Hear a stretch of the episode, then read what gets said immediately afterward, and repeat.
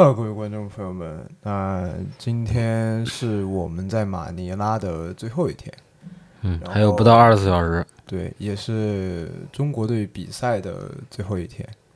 那我们也是刚刚从场馆回来，这个结果呢，跟我们的预期其实是一样的，因为我上一节目就说过，打安哥拉赢，打菲律宾输，输呢要看这乔丹克拉克森的表现。嗯，你都说对了。对，那最后结局呢？其实我们早就料到了，但实际上这个过程是我们不想看到的，对吧？其实我还存在着，嗯，我们能赢。我一开始我会，因为我们安哥拉那场比赛没有去看，去看了克雷汤姆森嘛，嗯然后嗯，没想到那场赢了，嗯，呈现的这种精神面貌还不错，尤其是之前被摁着不让上场的胡金秋又打得特别好。那这场呢，嗯，我其实觉得有机会去赢，毕竟亚洲球队嘛。嗯其实，在半场的时候，我觉得是很有机会拿下这场比赛。截止到第三节打完五分钟，我们都不差，就是很焦灼。然后人家一波流，天哪，四个三分儿，而且有一个还是超远三分还有。挺多个二加一的，那种高难度反过身来投的那种球。嗯，对，都是他嘛，他一个人一一节就拿了二十来分啊，嗯，一全场一共第四节就没怎么拿分，其他人打开了。那克拉克森，人家也是乔丹啊，对不对？这么说也是，人家也是乔丹啊，人这今天这场确实是可能是我我觉得可能都是菲律宾，嗯，就是历史上可能就是他们嗯打过的最好的一场比赛，就是在克拉克森回为菲律宾效力之后，我觉得是打的最好的一场比赛。嗯因为我之前没有看过菲律宾的比赛，嗯，就打中国这种比赛。我们之前赢过，有赢过，啊就就是有赢过有克拉克森的菲律宾，那啥时候了？一九年。一九年之前应该是，这几年应该大部分应该好像还没有打过比赛。嗯但这局就是这场比赛，从整场看下来，你说是教练不行吧？嗯，球员不行吧？当然，这个东西就是场上临场反应嘛，这个东西大家都可能会去骂，会去说。当然，这个东西是结局性导向嘛。嗯如果说我们赢，如果说我们赢了，那大家肯定都不会骂。我们输了就各自找原因了，这这里骂完那里骂，骂完骂。哎，在国内的这个舆论环境下，我就觉得大家骂是应该的。嗯，我们更多的更更多要往前看，就跟那个赛后采访嗯的杜峰说那句话其实是一样的。嗯都是往前看嘛。嗯那我们已经不再考虑说巴黎奥运会有没有我们的事儿了。那你现在已经是最早备战二零二八年奥运会，二零二八在哪办我都不知道。嗯，那我们我觉得更多的是要去想一下未来中国篮球道路应该如何走，因为我们也看了很多人发了发了有关于我们应该怎么办的这篇文章。那你觉得应该怎么办？就是你看了那么多，嗯，别人的那种文章或者建议，你觉得，我觉得嗯如果真的要改革的话，嗯，肯定也得从姚主席这儿开始改。姚主席错在哪里？姚主席没有错，那你说要从姚主席这里改，那姚主席我没有，说要换人儿，那他要怎么改？我觉得他的体制是对的，体制，对他体制这个不，他改他就是他的 CBA 这一套，从青训开始抓起，那你一直都是有青训的，没有青训，我们没有这个球员的呀。嗯、从只不过这两年可能抓的更严一点儿，或者说是更加有一个具体方案，有一个具体决策，嗯。对吧？嗯。当然，姚主席是这个去定这个决策这个人嘛，嗯，对吧？所以我觉得他就是，嗯，比如说设置名人堂，或者说是其他这 CBA 名人堂。中国篮球名人堂，啊，中国中国篮球名人堂、嗯。这个东西，我觉得，嗯，是对的。嗯，从嗯。另一方面来说呢，嗯，你觉得中国篮球名人堂对的对的地方在哪里？对的地方，嗯，我记得当时大家需要有这个荣誉。我记我记得当时就是第一届，就是因为是今年四月份，我们好像刚刚出差回来，还还看那个，嗯，对吧？看了一下午。你觉得它存在的意义是什么？它是一个荣誉，嗯是一个嗯向大家去激励的地方。嗯，激励更多的年轻人。对，嗯，我觉得，反正我觉得这种体制，哎，也不能体制吧，这种设置是对的，嗯，因为中国没有说大这家都记得是这是一种历史文化所带来的这种积淀沉淀，但是有些东西是可以鼓舞、可以去激励人的，但是你对于年轻人来说，对于可能越来越多以后都是年轻人，他们可能没有把这些东西背负在身上。看的没有说像之前的人那么重，他可能不 care 我未来以后能不能进到这种篮球名人堂，知道吧？就你说人活着为了干什么？生活的更好，赚到更多的钱，对吧？你生活的更好，呃，我代表中国男篮，我呃口误啊，我代表中国男篮打了世界比赛，我生活的好。那我不代表中国男篮打世界比赛，我也能生活的好，都是生活的好，对吧？而且钱我都能赚到，所以他们可能就不太会注重于这个，就是钱他已经赚的足够多了，但是你要真让他把国家的荣誉放在自己的胸前，在这种国际大赛上，你去崭露头角来发发扬我们的这个中国男篮可能没有的那种精神。那我觉得这个对于他们来说太苛刻，他们也不一定能做得到。我觉得还是有人能做到的，这个我持相反意见吧。嗯你一定会有这种人比，如说，一个队里肯定会有这种人肯人。定，你比如打的比较拼的赵睿，他肯定有这种精神，但可嗯能他可能四年之后不打这个比赛了，对啊，对吧？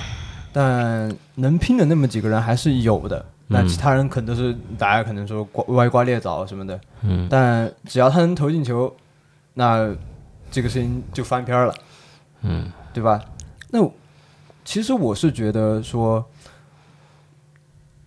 未来或者说是之后的比赛，嗯，中国这种国际赛事，因为我在现在在 CBA 里，我不经常看 CBA 啊，嗯。但我也没有听说有那么几个，比如说像当年易建联、像周琦、像胡明轩这样的球员涨上来，因为林威、像 CBA 选秀，我觉得就曾是一个像 CBA 选秀，我就觉得是一个怎么来说呢？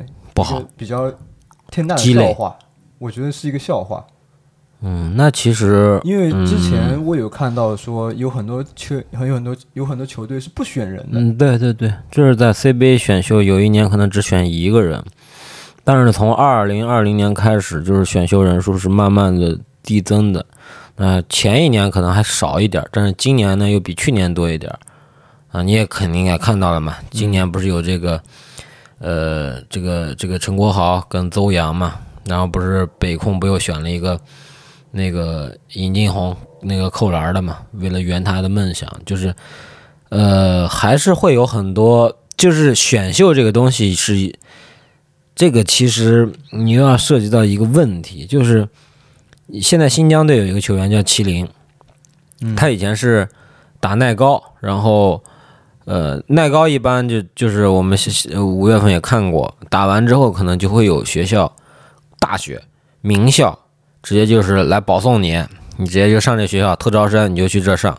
那麒麟呢，他也是直接好像去了清华还是北大，好像是清华，但是他最后不要清华的文凭了。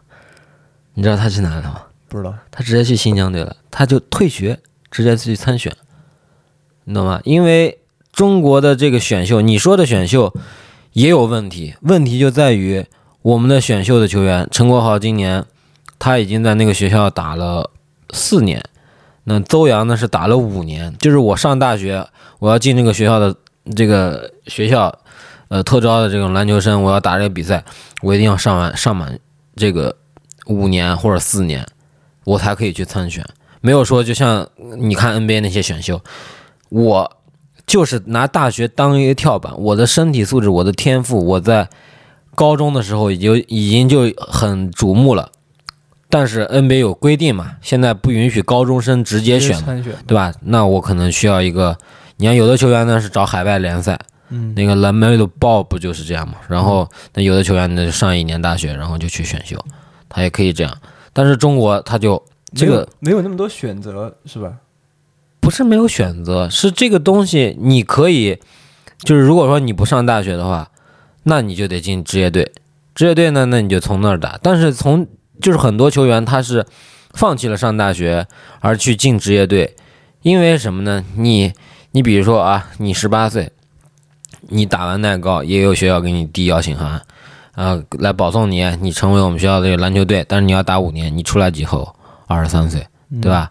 但是如果说你现在你去呃，这个比如说广东队，你去广东队，你去打后卫，对吧？然后人家就你十八岁跟你二十三岁培养的哪个可培养的价值，哪个可培养的这个上升的空间会多？肯定是十八岁的，对不对？嗯所以你你让那些球员上了大学去打那种球员，打那种比赛，一年的他比赛的这个数量又没有那么多，对吧？很多球员都是靠打野球去提升自己的技术。你打野球这种东西能有多少帮助，对吧？所以你这个就会出现我刚才说的麒麟麒麟那种现象，直接就是我大学不上了，我直接打职业队。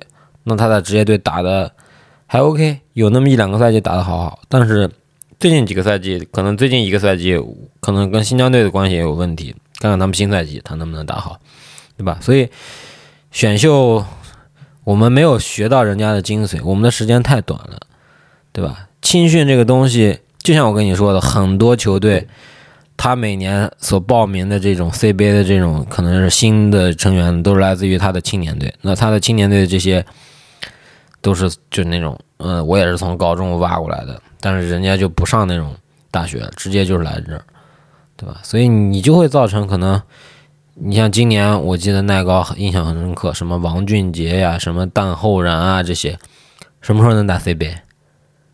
二零二八年了，对不对？你要如果真的上国内的大学的话，二零二八年了，二零二七年了，那那个时候，候谁还会记得你啊？那这个东西就相当于一种脱节，这个东西，哎呀，怎么说呢？因为你 CBA 是属于中国篮协，对吧？有 CBA 公司，然后呢，中国篮协呢又属于国家体育总局。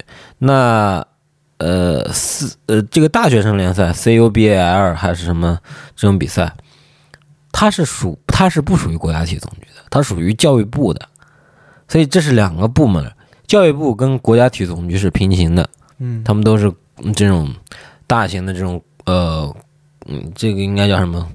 国家部门吧，国家的一个这个公务部门吧，对吧？你不理解，我理解理解，对吧？所以，所以，所以这个你这两个就是是有交集，都是打篮球，但是你是属于两个不同部门、去管嘛，不同制度、不同系统体系下的东西，所以它就会有问题。这个就是能放开自由的这种，你让球员可能真的就是他真的有潜力，球队也愿意去选他，那我觉得这样起码就会比好，比可能之前要好很多。我们的选秀人数，那这个选秀你不管他是水货，你你肯定会出现水货状元嘛。NBA 都出了那么多，你 CBA 出一个两个也不是什么问题。那大家都会有走眼的这个过程嘛，对吧？所以要改变的东西特别多。那你刚才说了这个选秀，你觉得还有什么？还有，这是一个非常老生常老生常谈的一个话题了，就是经过你刚刚说，可能、嗯嗯，我科普了很多嘛。对，可能说教育方面有问题，嗯，嗯就是可能说是我们深陷了两个不同的系统吧，就是，你看美国的那些，它其实就是他们是连接的非常的好，对吧？你你又要确保这个人有奖学金去上这种大学，然后又能又确保他在他未来，不管是他做其他的，还是他去真正的这个篮球的殿堂 NBA 打球也好，它是连接到的，而我们是感觉路有的被堵死，给你条条框框限制的。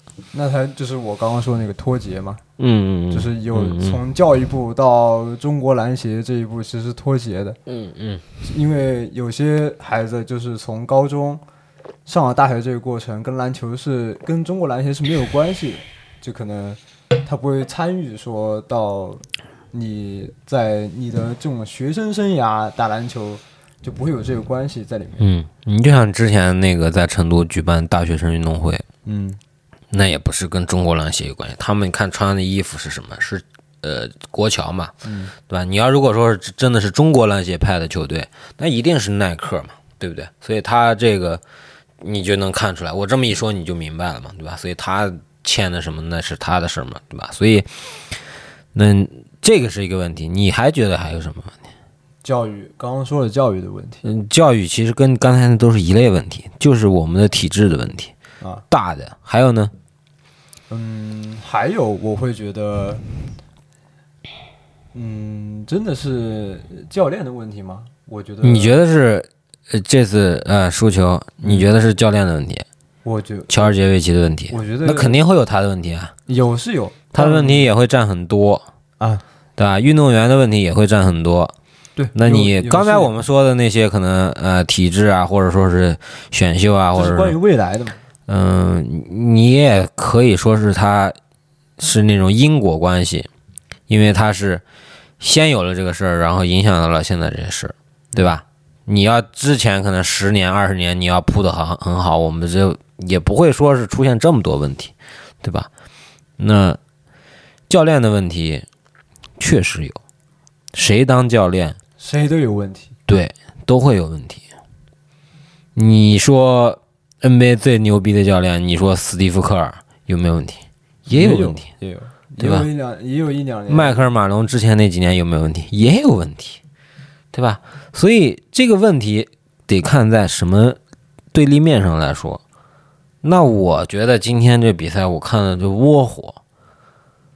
啊我们赛前一直在拍王哲林啊，王哲林跟那训练投篮都不中，还跟那投，就能只能第一手上个篮儿。你让他稍微往罚球线，我觉得他投的还没我准呢，对吧？我还能投点三分，他是三分一点也不行。然后呢，就一直跟那坐着也不上。我是没太弄懂这个教练。你既然都已经被骂了，啊，虽然我们知道你看不懂中文，你既然都已经被骂了，对吧？那你为什么？你明明知道你的有一个内线球员，因为你只带了三个内线，高个，而且俩呢还是那种跟你这身材差不多，细不拉几的，对吧？嗯，那你王哲林是他他他他上那个打波多黎各那场是空篮不进，你上一场不给他时间惩罚惩罚，那你今天这场你都折了一个周期了，你还不给他上，你让胡金秋从第二节半一直打的后两节，多累啊！我是看球，我是真的担心，因为我们是现在生活在浙江，我们可能会就会特别的看重浙江的球队，你不管是广厦还是稠州也好，那之前胡金秋有过伤啊，脾脏破裂，我当时看到他脾脏破裂，我都吓着了，这还能以后还能打球，但是人家来打了，而且过去一个赛季也打得很好，对吧？对啊，而且很拼。你今天又这么上，你有没有考虑到运动员啊？对吧？接下来我们杭州又要有这个办亚运会，那胡金秋肯定是要打，我们肯定要为胡金秋去叫好的嘛，对吧？这个这个就就像他不是也说嘛，赛后采访不也说了嘛？嗯，呃，胡金秋觉得他自己体能没问题，而且乔尔杰维奇觉得他应该上。我就觉得王哲林就是个大软蛋。我靠，我觉得就是如果说啊，如果说今天周琦没伤，周琦跟王哲林，呃，周琦跟胡金秋互相轮换着打，就每人可能一节各各干六分钟，然后你换着打，互相可能如果说你有犯规控扰，那你换着弄。但是你周琦都伤了，然后我觉得王哲林你就应该，你就跟教练说我要请战，你不管怎么样，今天你就是也空篮不中，我们都能理解，因为这不是你的问题，对吧？这是教练把你摁着。放那儿，万一你打得好呢，对吧？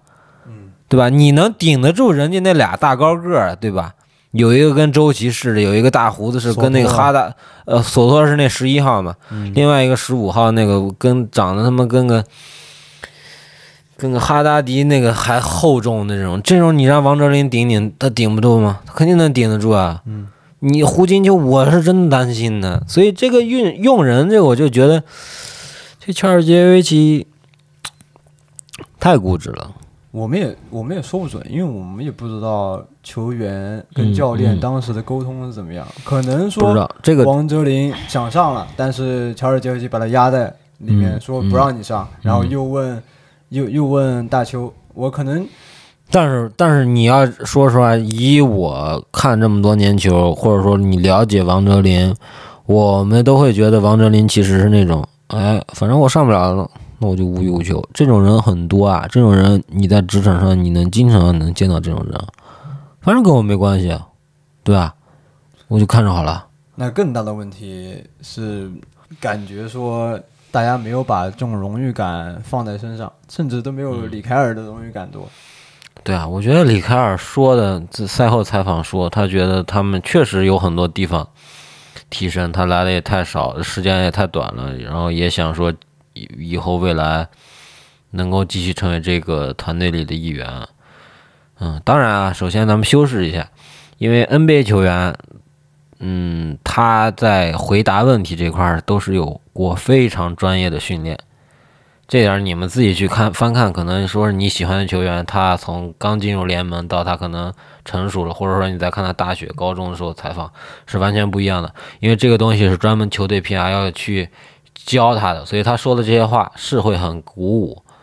嗯，那我们不知道他到底以后会怎么样，但是这一次这个呃呃男篮亚洲呃男篮世界杯上，我觉得里卡尔真的是对得起胸前的这个五星红旗的，哪怕是第一场可能只得了零分。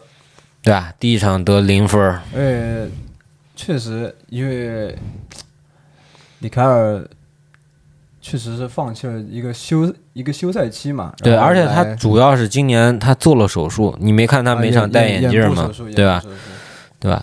所以近视嘛，是近视手术嘛，所以要戴眼镜。我不知道，应该不是。对，所以所以他也放弃了很多陪伴家人的时候，然后来。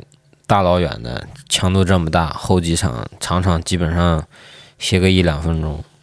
下赛季全明星赛，我们不给人家投进去，我觉得都对不起我们。现在是中国球员，对啊，一定一定要给他球，给他投进。但是也不知道啊，你其实。只是在中国队的比赛里头，你看，就是他官方的解说会念李凯尔，但是你看所有的电视频道或者说网络上，其实还是用凯尔安德森嘛。就包括你要签名的时候，哎，对我们还要讲到你要签名的这个事儿，你也叫的是凯凯尔嘛，也不是叫李凯尔嘛，对吧？所以他给你签了个名嘛。那这是一件可能，我觉得本届世界杯上，我们来到马尼拉，跟我们。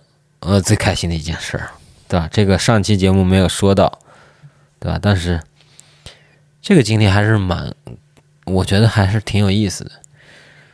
我感觉球衣可以保留下来，嗯，记忆也可以保留，但是痛，我也希望我们永远也别忘了，真的。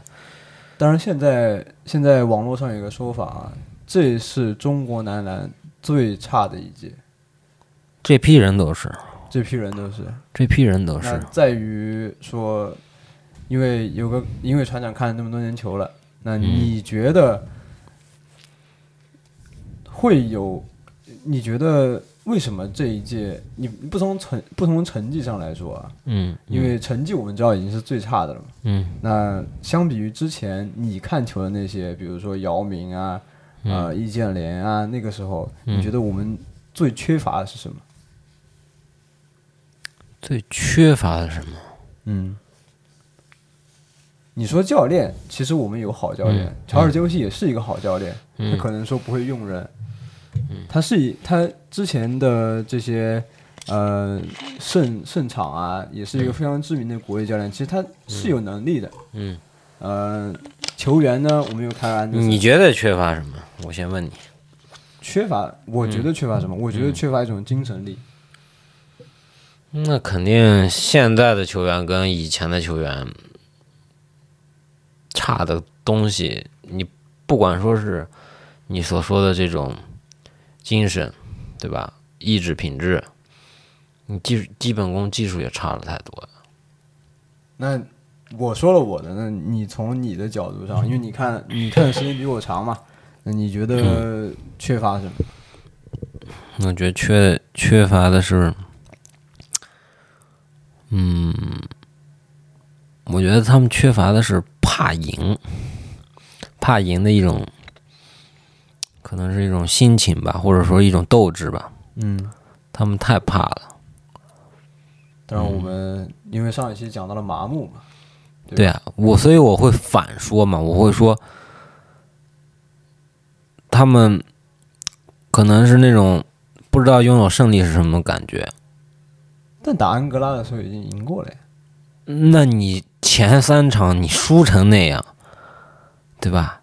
你场均输接近平均每场你要输二十分，对吧？那你这个东西，你但凡有一一场你真的是咬下来了，你赢下来了，其实好几场，塞尔维亚抛开啊，南苏丹跟波多黎各，其实我们有一段时间可能就是哎一这个分儿一直咬得很紧，要么就是这个我们起势了，要反反超逆转了，对吧？你但凡那种东西，就我觉得就是心理负担，所以我会觉得他们可能是怕赢球，对吧？嗯，感我我感觉啊有点反反向思维了。啊，我我感觉，你说他们真的怕赢球吗？就是他们怕赢球了，不知道该怎么赢球，就是他们我也我也不知道他们在害怕什么。就是你从现场观感来说，他们在场上，赵睿是很拼，嗯，胡呃胡阿迪也很拼，胡明轩什么胡阿迪，你人家都穿耐克鞋呢。胡胡明轩也很拼，嗯嗯对吧？你说赵继伟，其实在场的所有人，我觉得在场上打比赛的状态嗯，嗯。都还算是好的，那谁不好啊？王哲林，没有人没有人不好，嗯。但我们就是输了，所以说我他我觉得他们就是因为缺缺一些东西嘛，就你从这个缺这种赢球的这种动力嘛。你从比赛上来说，那可能就是第三节乔丹克拉克森那嗯一波流，你这几场输的比赛，就是呃塞尔维亚咱们那场抛开不说啊，南苏丹、波多黎各，还有这一场菲律宾，都是第三节奔的嘛。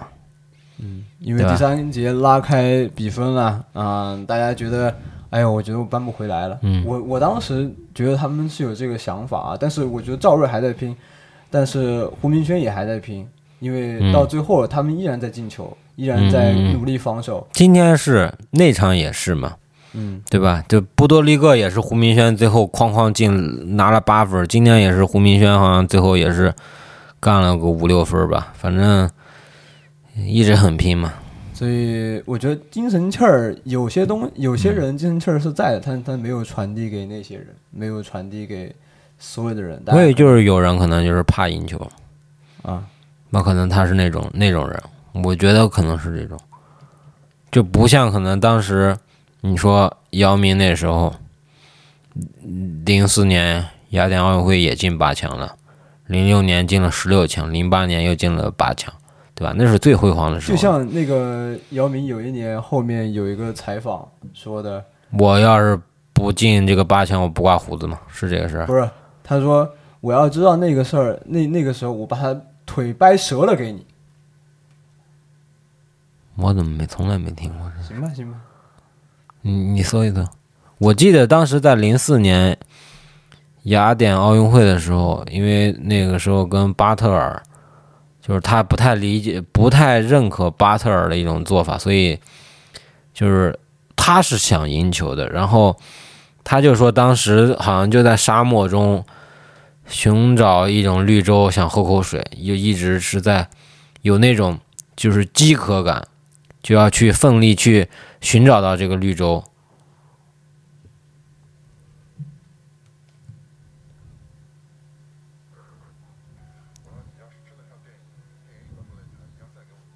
啊，这是零八年，对，我就说，嗯就是有这么个采访嘛，嗯，我觉得他的精神气儿还是，就是对啊，你不管是零四年、零八年，那确实大家没有拧成一股绳，没有拧。对啊，所以就是现在的这些，你不管是九零后、九五后，对吧？还是这种零零后，他的精气神肯定是不如之前的那些人，他吃的吃过的苦不多嘛，对吧？教练呢有问题就在于就是太固执，不肯不肯这个，你不能说是他不懂得变通，人家毕竟也是国际上的名帅，拿过什么这个奥运银牌什么之类的，你这个他就是带不好，这换谁他都不好带，对吧？他能带成这样，那可能我们老说马后炮，那换成比如说杜芬或者换成李楠，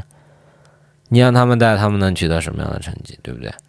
战术又那么保守，但是你又说乔尔杰维奇有什么战术吗？也没有什么战术，对吧？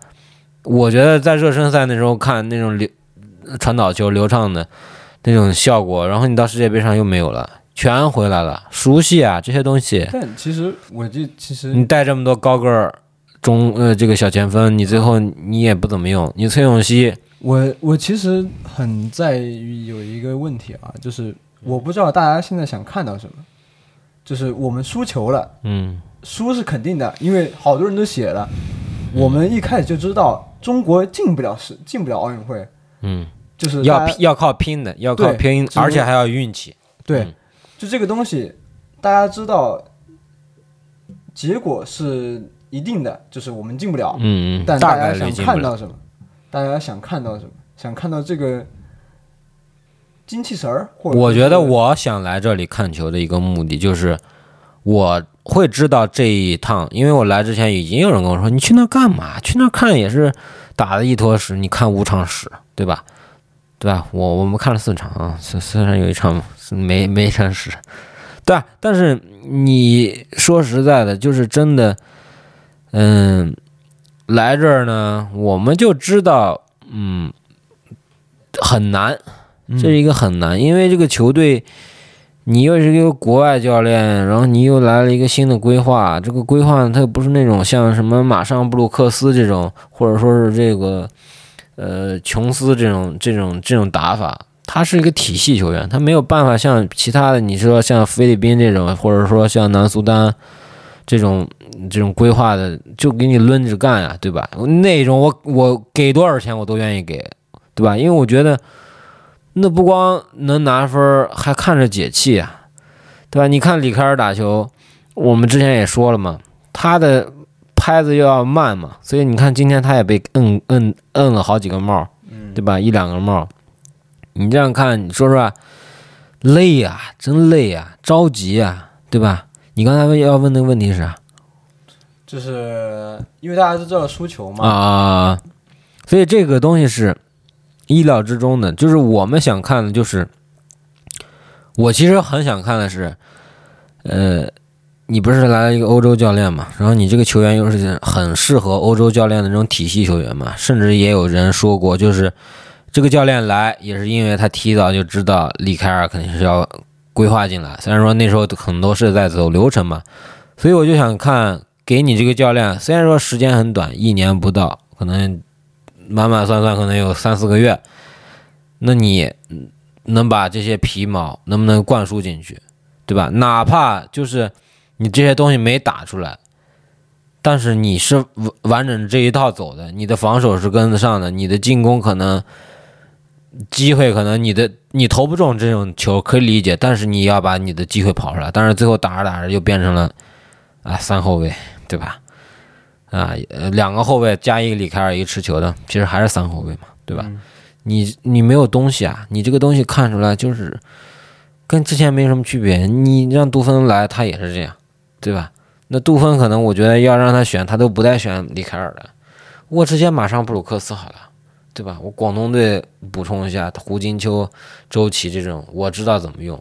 他中国教练嘛，起码对于球员他是了解，太了解了，对吧？那你之前都大家都打 CBA，我互相要针对你防守，那我肯定要知道怎么去防你嘛。但是你国外教练他看再多的 CBA，他看不出来什么东西，对吧？你得跟这球员那种。掏心窝子的去聊，就跟一个员工跟老板似的。这个就跟你说英语，他说中文，你们两个是不可能交流到一起去的。那要么教练学把中文学好，但是这也太难；要么球员把英文学好，这也太难了，对吧？所以就是中国教练，你要么你就哎把酒言欢，放开了喝，喝明白了都说清楚。我觉得这对于，但是你又有一一个问题，就是思维不一样。中国人的思维跟西方人的思维，外国教练的思维又不一样。所以这个东西怎么说呢？我觉得，如果说教练现在滚蛋，现在走人，那你这一年钱首先白花了。第二，你后面怎么办？再请个国产教练再来带。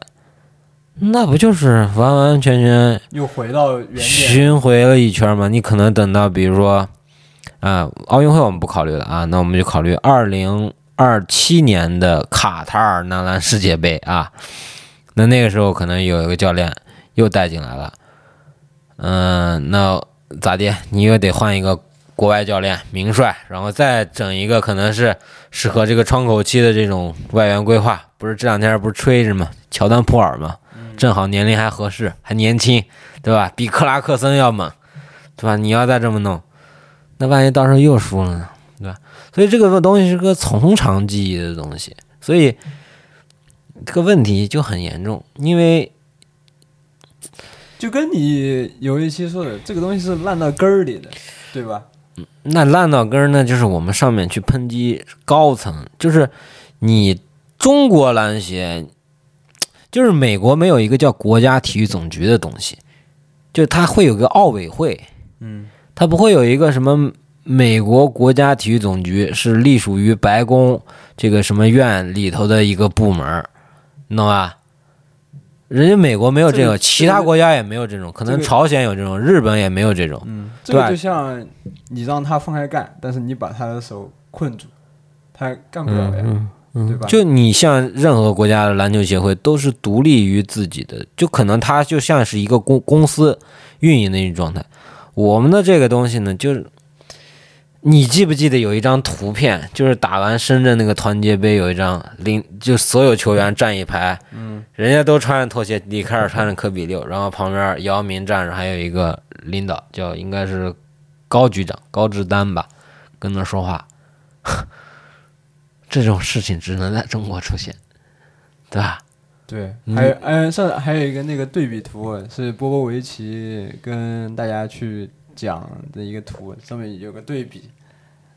对啊，所以，所以你这个，所以我看今天乔尔杰维奇说，我的球员们就是用脑，球商可能到那个时候就不够用了，没有 use your head，对吧？所以你这个。我们上层的这个 head 里头想的是什么？他是你要振兴三大球，可是那不是说振兴，不是你三从一大你就能振兴上去的。你给钱，这个东西钱都是次要的。你真的是，你真的是本事太差了。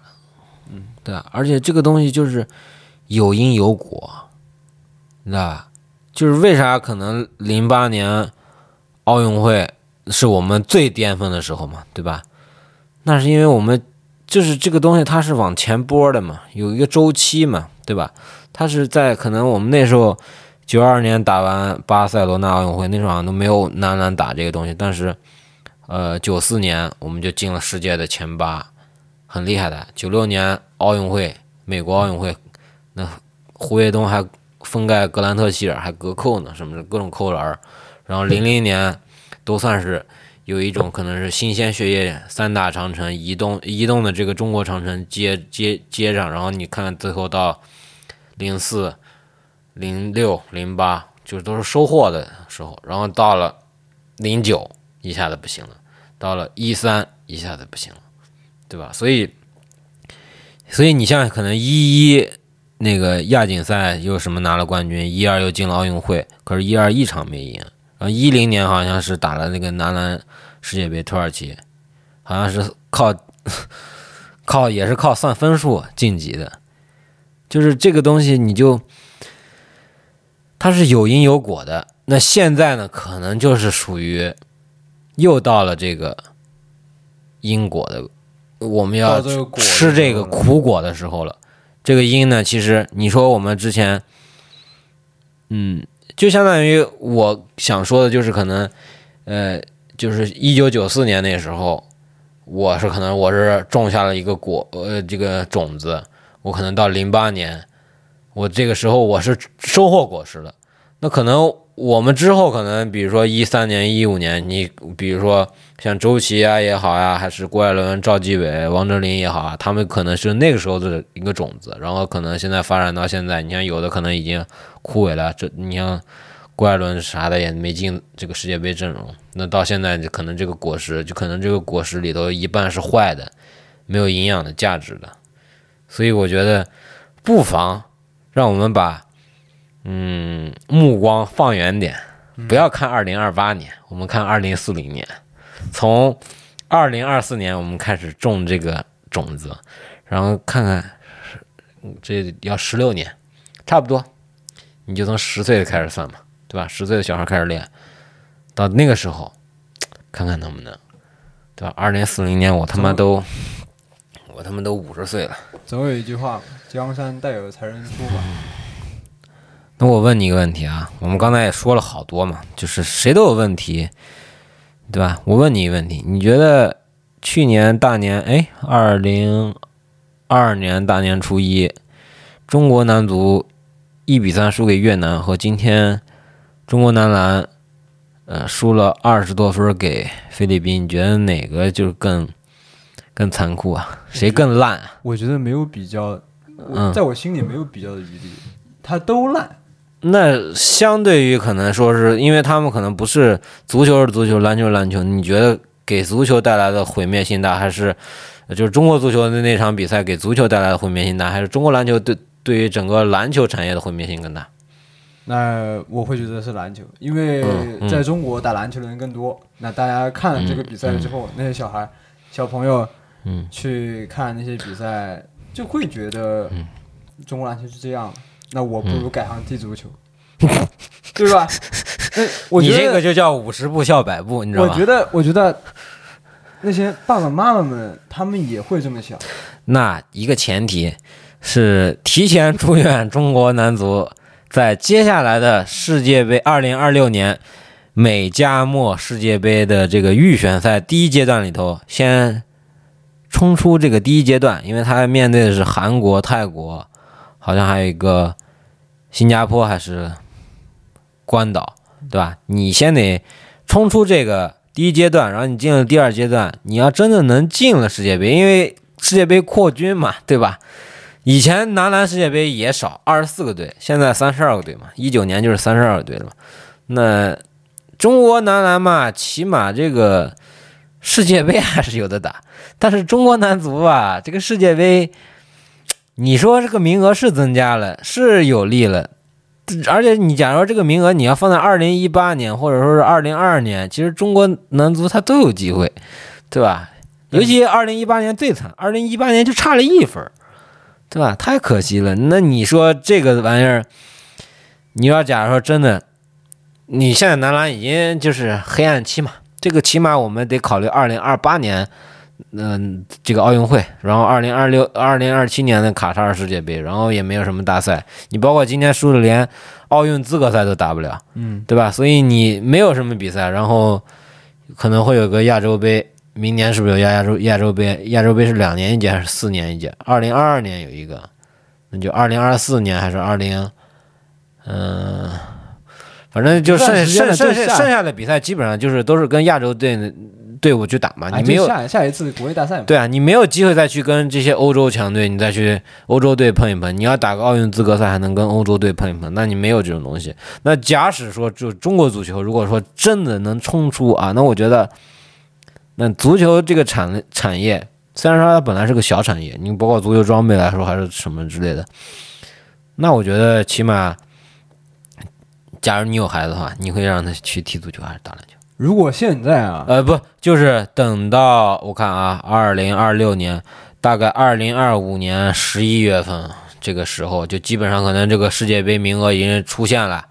如果那个时候，你可能刚生下，就比如说你现在规划嘛啊，就是你现在是二零二三年的九月三号，哎，你就说你我回去孩子，你回去培育一下，然后你明年的六七月份你就能当爹，然后到时候你孩子一一岁，然后可能等到世界杯开始三岁，那你那时候会让你孩子打篮球还是踢足球？踢足球，对呀、是因为那时候，这当然啊，假使他进世界杯了，如果没进，我觉得也会有人踢，就是嗯，你比如说你的孩子，你肯定让他踢足球，呃都可以啊。篮球、足球都都发展嘛，对吧？他喜欢哪个踢哪个，我就害怕现在小孩不喜欢这个，对吧？现在小孩不喜欢这个，这个嗯就像因为最因为前段时间的世界杯嘛，对吧？嗯这个也是有影响的嘛。那大家看世界杯其实看的更多，嗯，世界杯嗯会更好看一些。对全球性的赛事嘛，嗯，对吧？男篮世界杯它现在就是效仿这个男足世界杯，但是这个影响力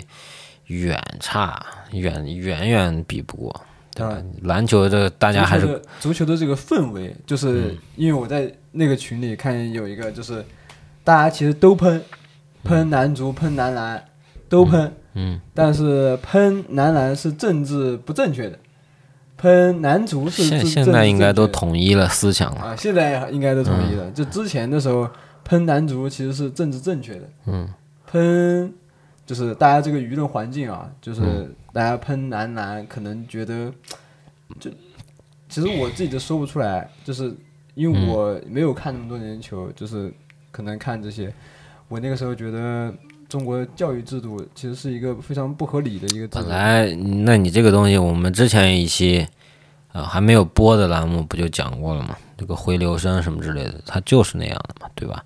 所以我们改不了。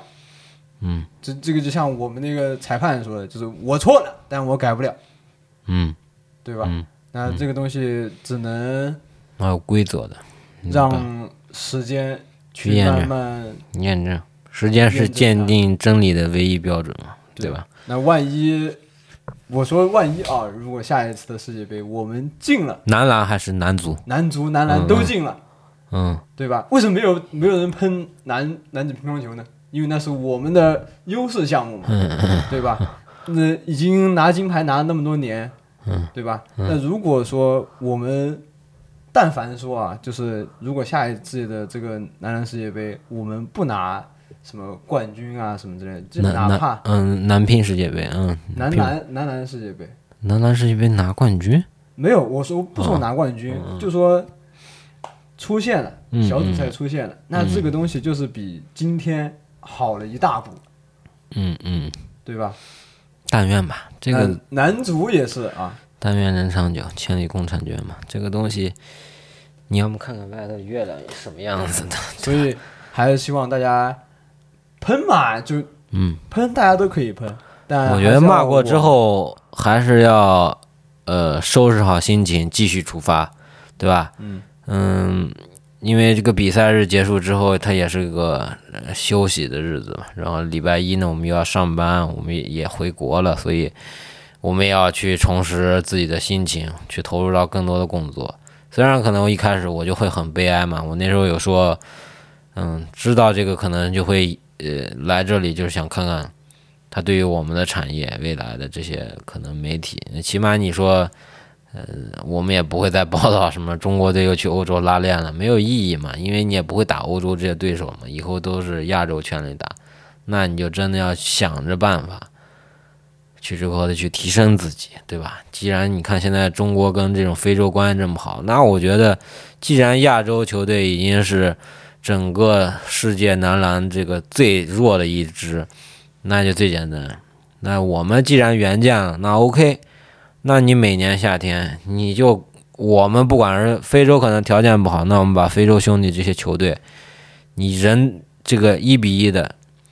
啥阵容的最强的你都请来，我们打一打嘛，搞搞比赛，让我们球员提升提升。但是你要说问题，刚才一直说的那几个问题，其实你还有一个问题，这个问题怪呢也能怪疫情，但是呢疫情你又不能完全怪，这个东西你又往上说了又不好说了，所以这个东西呢，就是你又没法说这个东西在。这个国家就是没有办法去研究深入研究的一个问题。对啊，很多事情都可以去怪到怪罪于这个东西，但是呢，你怪罪他又没有什么用嘛，对吧？对，那那人家国外也是有疫情的，对吧？我们待在这个地方，人家也是也也也有这种嘛，所以我会觉得就是你能怪的东西，倒不如你真正的自己去努努力，对吧？努努力去想着去提升自己，对吧？不管是。我是还是比较，虽然这个教练现在可能就是这一届世界杯上看看出来呈现的东西不太行，但是我觉得你既然请了他，虽然说现在很难看，但是人肯定这个球队肯定是有蛰伏期的嘛，对吧？如果他想要呈现的东西，他真的能练出来，他真的能。把他的权威坐得住，因为我很害怕，就是今天这场比赛打到最后，花成这样，然后我是在想，会不会是球员们要把教练做掉？嗯，最害怕的是这种，因为之前有过这种现象，而且俱乐部里头很多这种现象，足球、篮球都会有这种现象，就很很简单。这个跟职场也是一样，我知道这个很常见。对啊，这个在中国是非常常见的事，就尤其在职场上，比如说你们突然有一个 team 来一个新的空降领导，你你们就觉得可能跟他对不来，就要把他挤走，对，一定会有这种现象。所以你说球员最后打成这样，我觉得都有可能有这种现象，但是我不希望有这种现象发生。如果说真的有这种现象发生，那一定要树立权威，如就得像当年中国足协的那个。副主席严树严世卓那样做的，杀无赦斩立决，真的你要一定要树立。所以我希望姚他能，如果他能留在这个位置继续去往下做，不管说是两年、四年、八年，那你的这个下面的人的位置你一定要保住。球员不好，我们可以再去找、再去培养、再去换，但是一个好的教练，他的理念。一定要去有一个人去能给我们能把世界篮球最先进的东西，我们现在这种俩大中锋站在里头，那已经是不是这个可能还适用于姚明那个时代，你接着，但是不能说再看找高个了，你要找真的全面的人。确实就是不能闭关锁国嘛。对对对，当然当然你亡羊补牢是可以的。对吧？你临阵磨枪是可以的，像李凯尔这种，你是临阵磨枪，而且人家真的也也发挥了作用嘛。但是你更多的还是要在自己嘛，就跟你跟你考试似的，你没有底子，那你临阵磨枪，他快了，他可能都错了，不快也不光啊，对啊，是所以是这个意思。那今天现在已经我们录完这期节目，可能已经是九月三号的凌晨了，然后嗯，有点遗憾吧。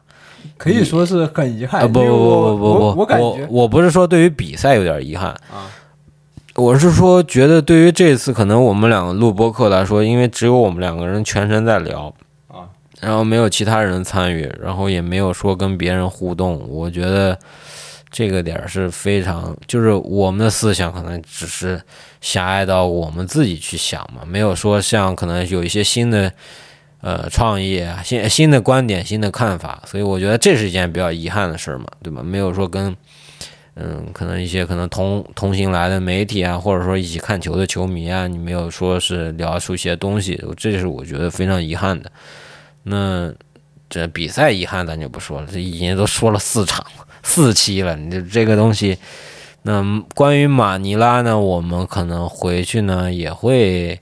挑个时间啊，再来讲讲可能我们在马尼拉干了其他的几件事儿。除了看球啊，啊、对，除了看球，主要是真的，嗯我舒先生都困得不行了，这每天下午回来都睡，我是一个下午都没睡，你辛苦，所以，嗯、敬请期待吧。然后，嗯，很感谢大家，虽然没什么人听，但是我觉得这也也是一个长久的过程，我觉得也是一个长久的过程。哦，那起码我们方针没有错嘛，先保质定量的这种更不更新嘛。而且我觉得这四期节目你做出来，等到真的，比如说我们这个节目肯定会存在的嘛。等到可能接下来，比如说四年，四年之后又是一个世界杯，我们掏出来听听。然后，如果将来真的打进奥运会了，我们再掏出来听听，看看我们当时说的这些东西，它印证没印证。对吧？